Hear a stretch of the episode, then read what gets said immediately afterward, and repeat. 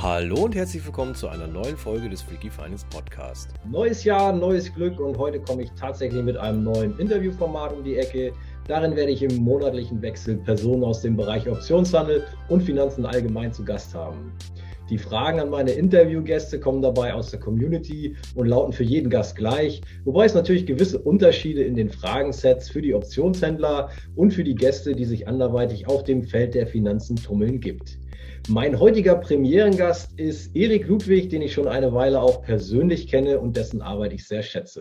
Zuletzt hat er sich neben seinen anderen Tätigkeiten auch noch als Buchautor einen Namen gemacht. Äh, zu seinem jüngsten Werk Hedging mit Option folgt demnächst ein separates und ausführliches Interview hier auf diesem Kanal, also immer hübsch dranbleiben.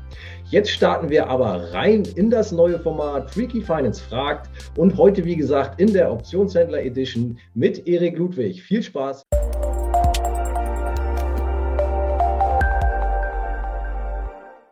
Hallo und herzlich willkommen. Vielen Dank, dass du heute dabei bist und die Fragen der Freaky Finance Community beantwortest.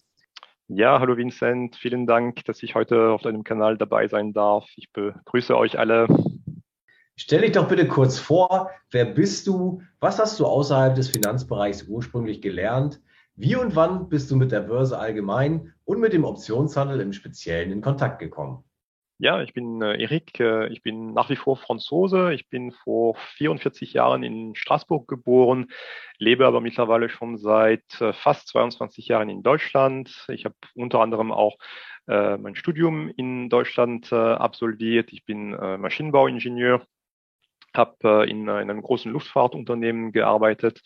und ja, Deutschland ist inzwischen schon lange meine zweite Heimat geworden. Ich glaube, ich kenne mittlerweile mehr Städte in Deutschland als äh, französische Städte. Ähm, also ich war in Stuttgart, äh, München, Hamburg, Bremen, Wismar. Also ich habe schon ein bisschen da einiges gesehen, da von dem schönen Land eigentlich, äh, Deutschland. Und ähm, ja, also wie erwähnt, ich bin jetzt äh, nicht aus der Finanzindustrie. Ja, ich habe, äh, ich Maschinenbau äh, studiert und äh, zum, zu der Welt der Börse bin ich so nebenbei ein bisschen äh, da reingekommen.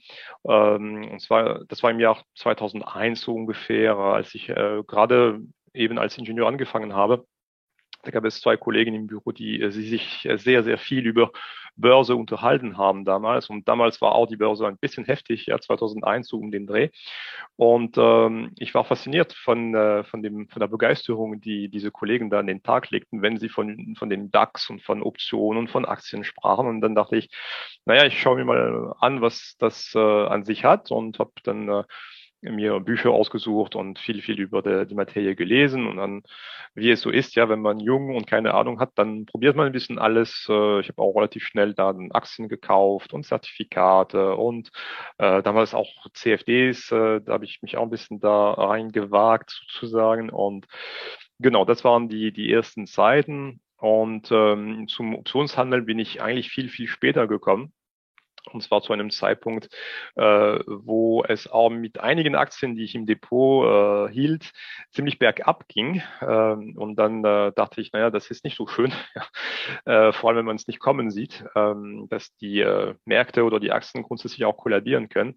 Und dann habe ich nach äh, Strategien und äh, Anlageinstrumenten gesucht, die auch in der Lage sind, eine, eine gute Rendite zu generieren und auch eine Sicherheit anbieten, äh, selbst wenn die Märkte sich nicht positiv entwickeln. Ne? Und so bin ich entsprechend zu der Welt des, äh, des Optionshandels gekommen. Ne?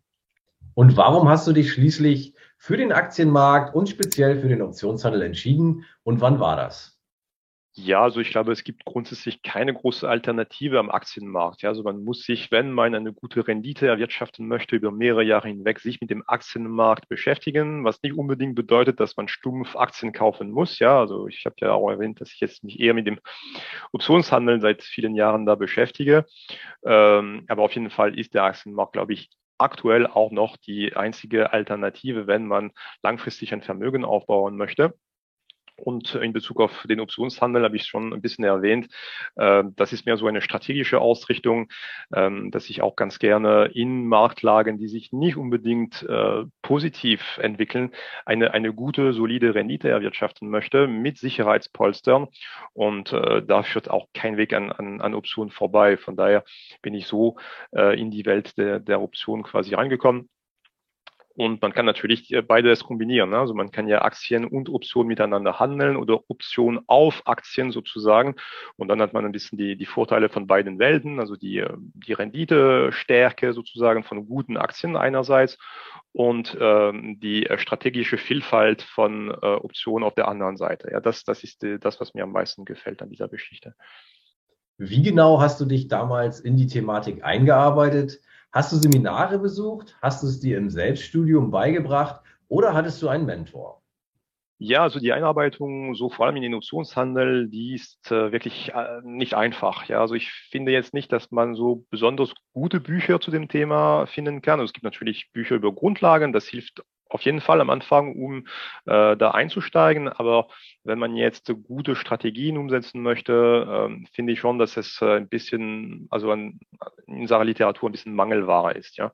Äh, Seminaren habe ich auch nicht wirklich besucht. Ich bin äh, damals viel auf Börsentage gegangen, aber da ist es nicht so, dass man groß etwas lernt. Ja. Äh, und einen Mentor hatte ich in dem Sinne auch nicht. Was ich gemacht habe vor vielen, vielen Jahren, ich habe mich intensiv mit amerikanischen Blogs und Bloggern beschäftigt, also Optionstrader, die jetzt nicht so unbedingt in, für die Masse sichtbar sind, aber die sehr, sehr gute Blogs schreiben, äh, die auch sehr, sehr gute Strategie darstellen. Das sind manchmal auch die diskretesten äh, Leute, die, die auch die besten sind.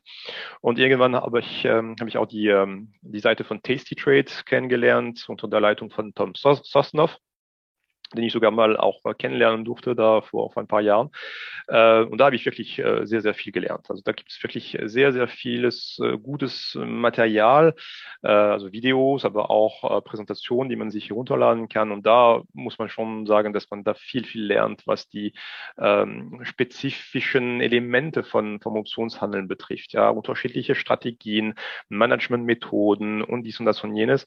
Alles sehr, sehr stark mit Backtest äh, be belegt gelegt. Also da kann man schon ein bisschen in die Historie gucken, wie das, wie das funktioniert. Und dadurch habe ich ungemein äh, viel, viel gelernt. Wenn du einmal zurückdenkst, was war dein schlechtestes Investment und was dein bestes? Oder alternativ, was war dein größter Gewinn und was dein größter Verlust? Ja, also mein schlechtestes Investment, äh, muss ich ein bisschen nachdenken. Ich glaube, ich hatte mal eine Aktie, die Aktie von äh, Konstantin Media oder wie sie hieß, äh, im Depot. Das ist viele, viele, viele Jahre her und äh, ich kann mich erinnern, dass sie komplett da äh, kollabiert ist. Also das war definitiv ein, ähm, ein, eine sehr, sehr schlechte Investition, sage ich mal so. Also typischerweise eine Aktie, ja, keine, keine Option in, in dem Sinne, eine deutsche Aktie sogar. Und äh, unter den besten Investitionen oder besten Trades, würde ich sagen. Also was, womit ich momentan sehr, sehr gut fahre, ist mit ähm, Cash Secured Puts auf, ähm, auf die Aktie von PetMed Express. Ja. Das ist so eine, eine Apothekenkette in den USA für Tiere.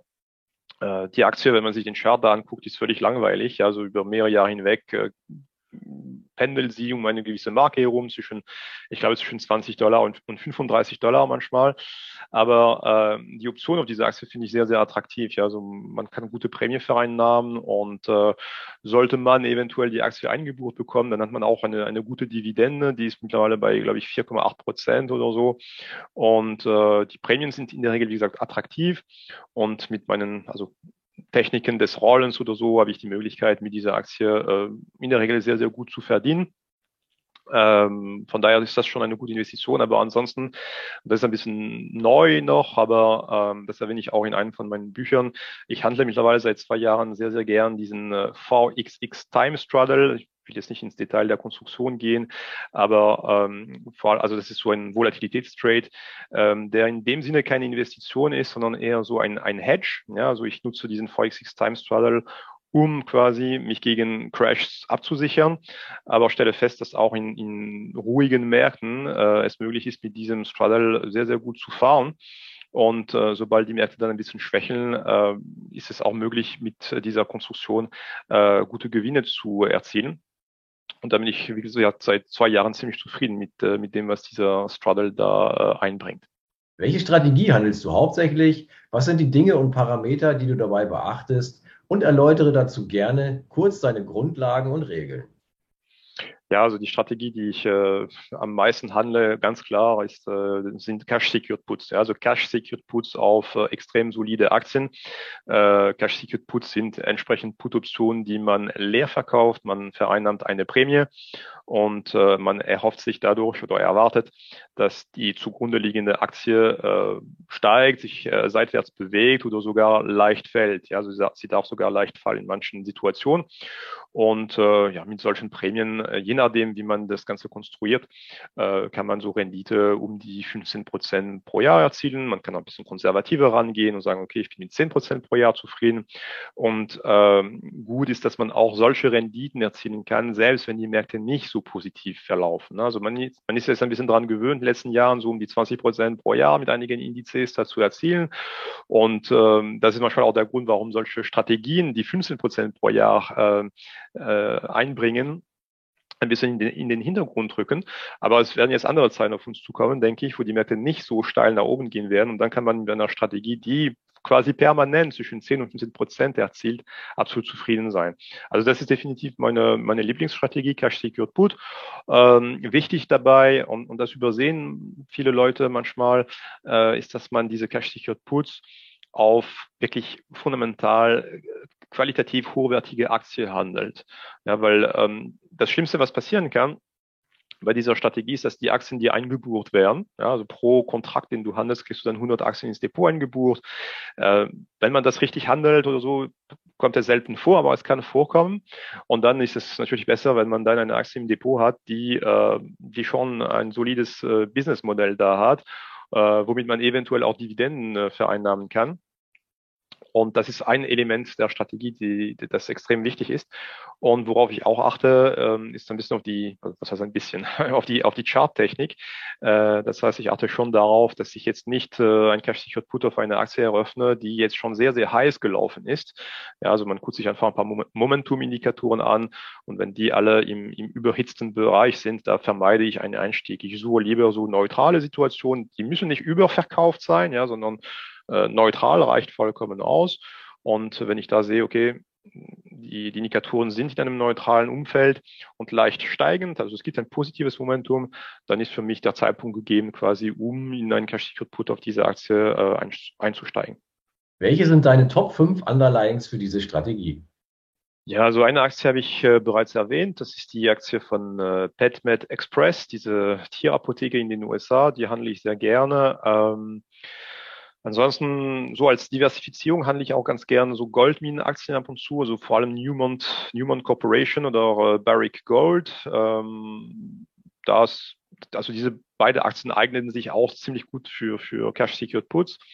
Äh, dann habe ich auch so Pfizer auf, äh, auf meiner Watchliste, je nachdem, also die, momentan ist sie ein bisschen heiß gelaufen, sage ich mal so. Die würde ich jetzt äh, erstmal vermeiden, aber ansonsten habe ich sie regelmäßig auf meiner Watchliste und handle sie auch gerne.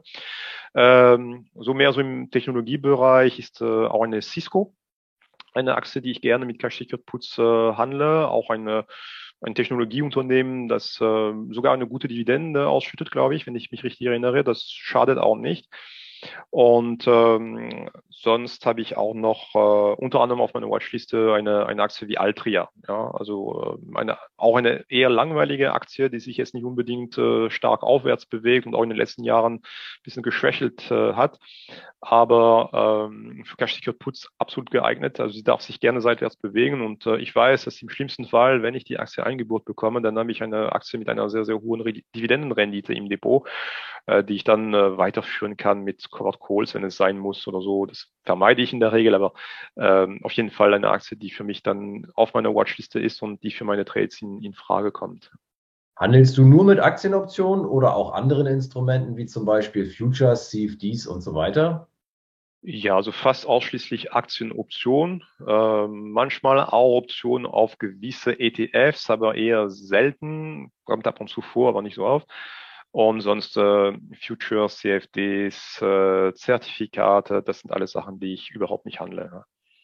Was sind deine drei wichtigsten Erfolgsfaktoren, um ein langfristiges, stabiles Einkommen mit Aktien und Optionen zu generieren?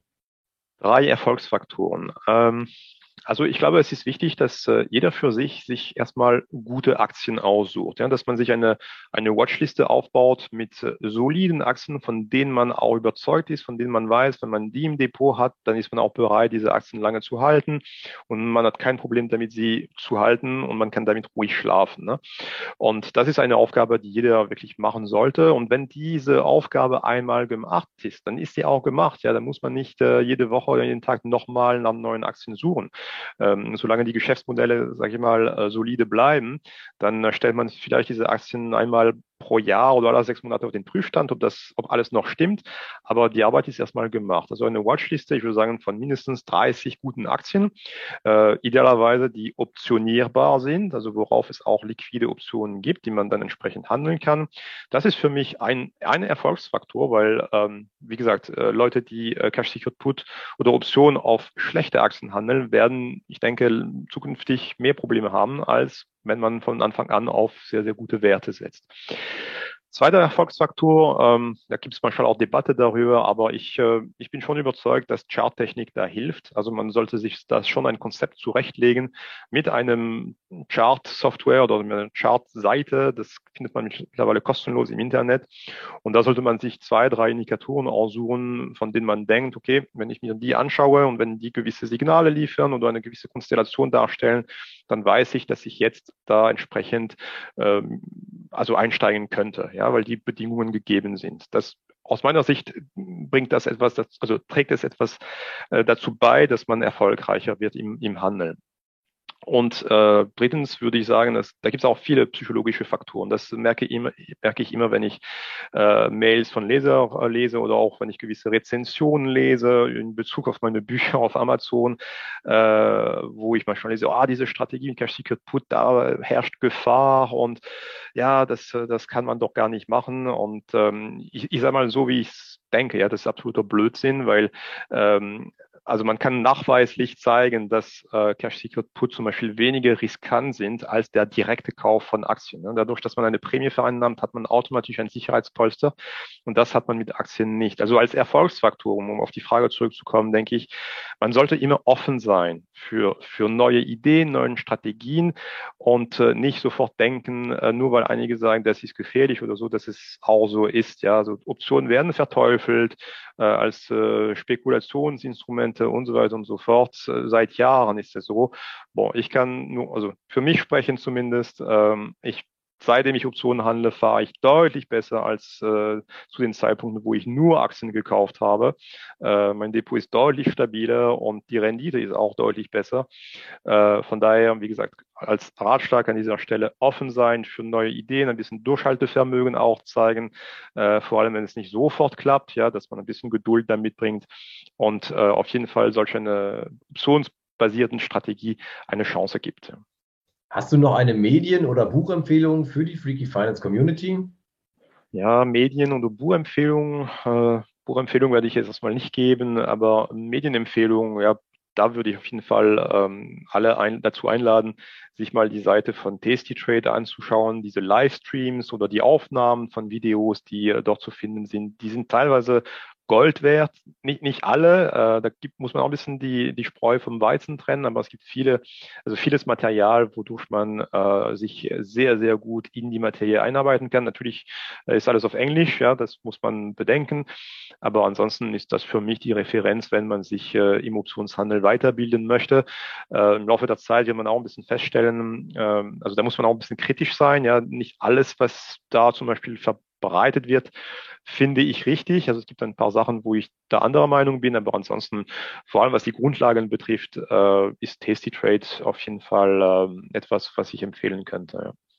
In diesem abschließenden Teil geht es um den Optionshandel in der Praxis. Ich stelle fünf Fragen. Du hast für jede Antwort zehn Sekunden Zeit und wir sollten in 50 Sekunden durch sein. Los geht's. Was sind deine Lieblingstools für das Börsengeschäft? Äh, mein Lieblingstool momentan ist definitiv TradingView, also wirklich eine super Charting-Plattform. Liebe ich. Wie viel Zeit investierst du täglich für deine Investments? Ja, mittlerweile bin ich bei 20, 30 Minuten pro Tag, was meine eigene private Investment betrifft. Welche Quellen favorisierst du, um dich in Sachen Options- und Aktienhandel weiterzubilden? Ja, so als Quelle habe ich es schon erwähnt. Ja, Tasty Trade definitiv ein Blick wert. Und äh, wenn man sich auch in Sache Charttechnik ausbilden möchte, dann äh, kann ich auch nochmal auf TradingView äh, verweisen, weil da gibt es so viele Indikatoren, teilweise auch von privaten Traders, die entwickelt worden sind. Und da kann man sich wirklich austoben und viel Recherche betreiben, betreiben und äh, für sich selbst quasi die besten Indikatoren ausfindig machen. Das ist auf jeden Fall für mich auch eine, eine sehr wertvolle Quelle. Fühlst du dich immer sicher bei dem, was du tust? Ja, ich fühle mich tatsächlich sehr, sehr äh, sicher, vor allem seitdem ich auch meine eigene äh, Hedging-Techniken äh, weiterentwickelt habe in den letzten Jahren. Ähm, ich habe ja inzwischen auch ein, ein Buch da diesbezüglich geschrieben, wo ich quasi all meine Erkenntnisse zum Thema Hedging ähm, festgehalten habe. Und das sind auch Techniken, die ich auch selbst handle. Also ich äh, schreibe jetzt nicht nur über theoretischen Sachen, sondern ich handle auch das, was ich äh, schreibe. Und mit diesen ähm, Absicherungstechniken äh, muss ich sagen, fühle ich mich tatsächlich sehr, sehr sicher. Ich habe überhaupt keine Angst, wenn die Märkte jetzt über Nacht zum Beispiel um 20 Prozent fallen sollten. Da bin ich abgesichert und äh, also wirklich, das ist äh, ein, ein super Gefühl. Nutzt du eine vermögensverwaltende GmbH für den Optionshandel? Nein, ich handle nicht über eine GmbH. Ich habe es eigentlich nicht so nötig, weil äh, die Strategie äh, basierend auf Cash-Secured Puts auf Aktien ist von gewissen Steuerregeln nicht betroffen. Ja, von daher habe ich jetzt keinen Nachteil, wenn ich diese Strategie als Privatperson weiter handle. Ich werde mich vielleicht mal in Zukunft mit dem Thema Trading GmbH beschäftigen, aber momentan ist das nicht an der Tagesordnung. Ja, ganz herzlichen Dank, dass du die Fragen aus der Community hier in diesem Format beantwortet hast. Ich wünsche dir weiterhin alles Gute und sage bis hoffentlich ganz bald. Ciao, ciao.